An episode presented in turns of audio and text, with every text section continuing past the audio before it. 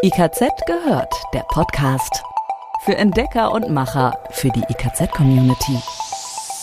Neueste Infos aus der Branche, Tipps für alles rund um Haustechnik, Fachplanung, Energie, Klima und mehr.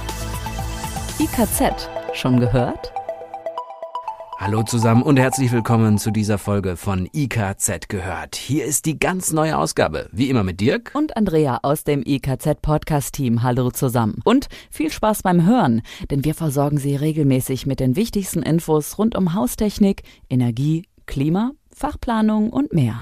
Alle Links und Quellen, über die wir hier im Podcast sprechen, finden Sie wie immer zum in Ruhe nachlesen, entweder auf unserer Homepage, in den Shownotes, also in einem Text in den Podcast, Beschreibungen und natürlich in unseren Fachmagazinen. Heute mit nur einer Nachricht, die aber ganz besonders gut ist. Eine Photovoltaikanlage lohnt sich jetzt noch mehr, denn die Politik hat jetzt beschlossen, dass es ein Plus geben soll für alle, die den Solarstrom fördern. Außerdem wird der bürokratische Teil, die ganze Papierarbeit, einfacher. Aber der Reihe nach. Ganz am Ende fassen wir die Neuheiten auch noch einmal zusammen.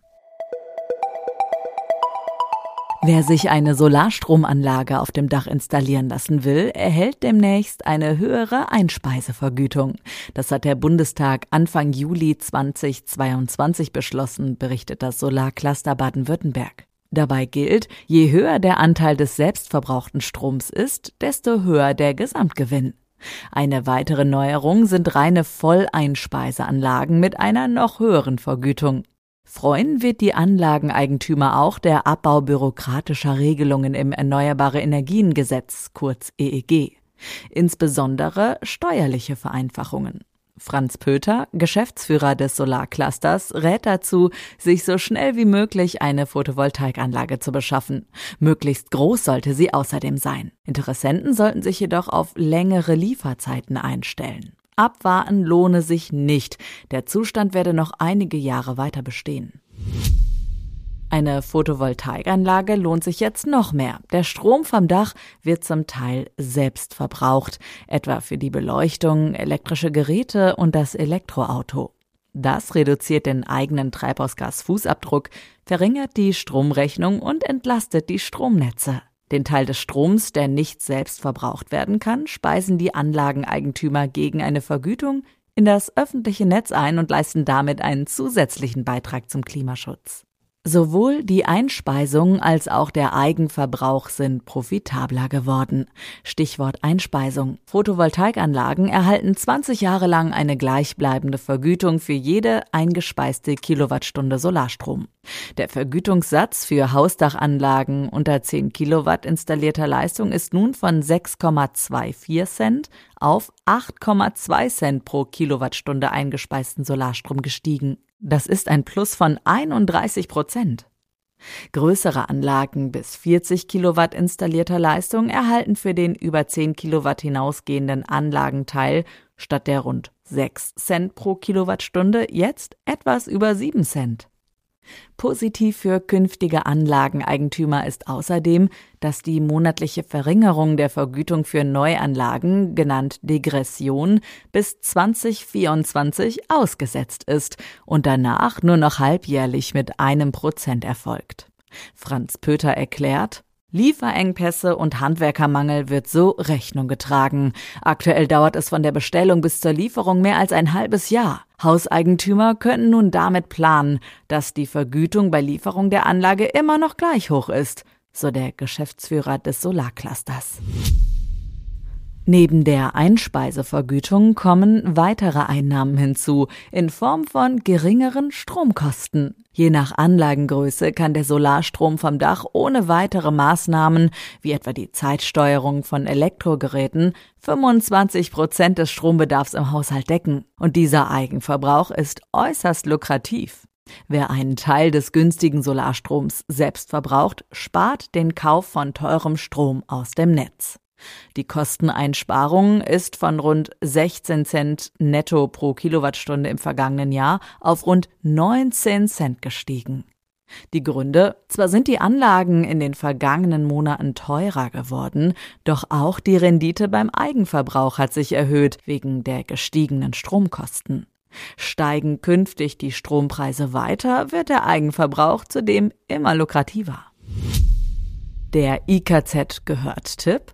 Eigentümer sollten daher möglichst viel Solarstrom selbst nutzen.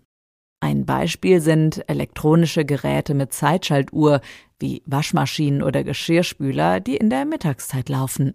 Tagsüber aufgeladene Elektroautos können den Eigenverbrauch noch deutlicher erhöhen. Auch stationäre Solarstromspeicher im Haus steigern den Anteil des selbstgenutzten Solarstroms, indem er mittags gespeichert und abends verbraucht wird.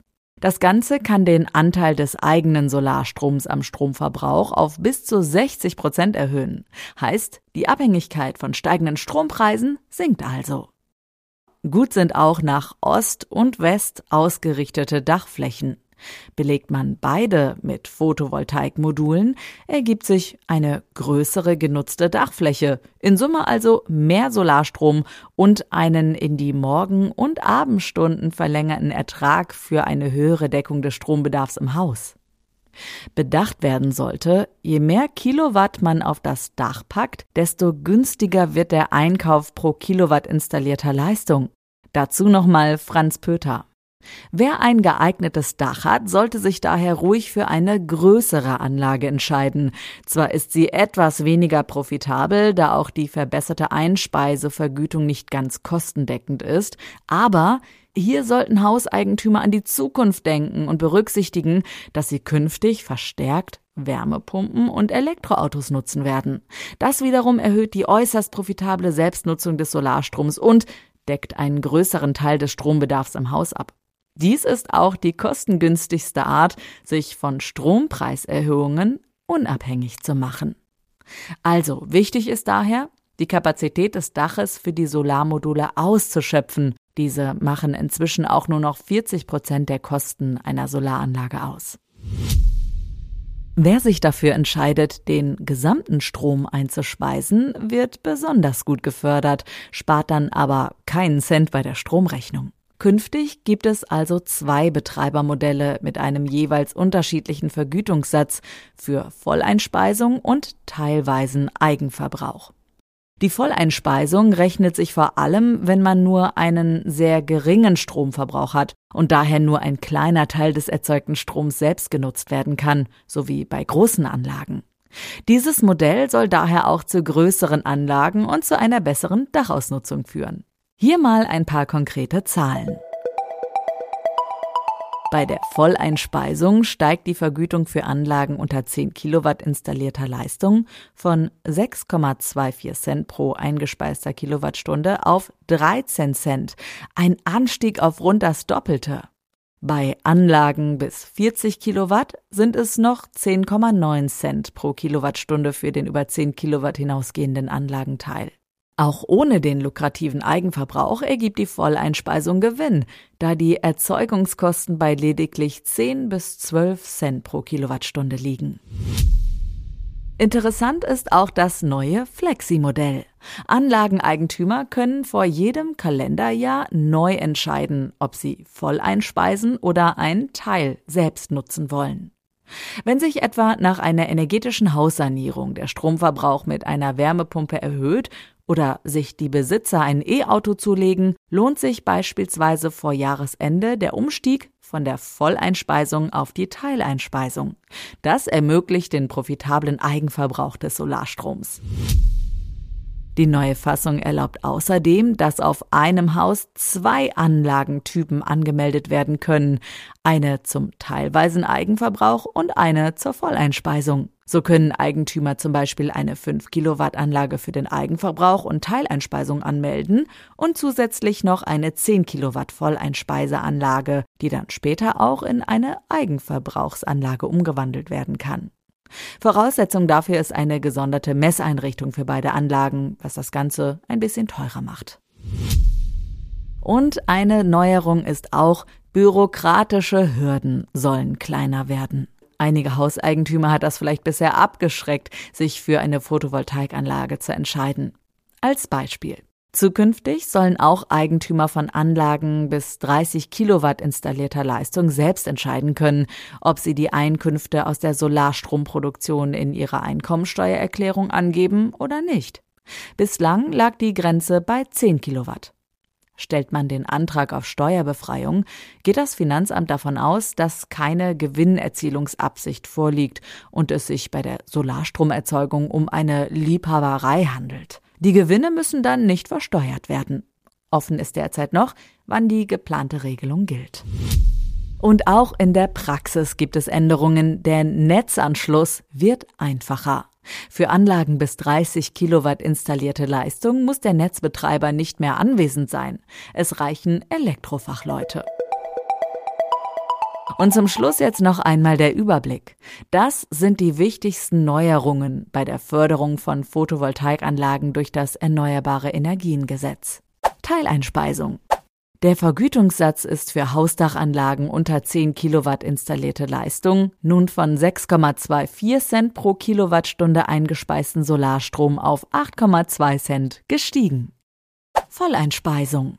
Die Einspeisevergütung für Anlagen unter 10 Kilowatt installierter Leistung steigt von 6,24 Cent pro eingespeister Kilowattstunde auf 13 Cent. Fleximodell. Anlageneigentümer können vor jedem Kalenderjahr neu entscheiden, ob sie voll einspeisen oder einen Teil selbst nutzen wollen. Anlagenmix möglich. Auf einem Haus können zwei Anlagentypen angemeldet werden, eine zum teilweisen Eigenverbrauch und eine zur Volleinspeisung. Steuerliche Vereinfachung. Einnahmen aus Anlagen bis 30 Kilowatt installierter Leistung sollen bald nicht mehr versteuert werden müssen. Und einfacher Netzanschluss. Der Netzbetreiber muss nicht mehr anwesend sein. Das war's diesmal von uns, von dem Podcast-Team. Bleiben Sie dran, bis zum nächsten Mal. Tschüss. IKZ gehört. Jetzt reinklicken und noch mehr entdecken. www.ikz-select.de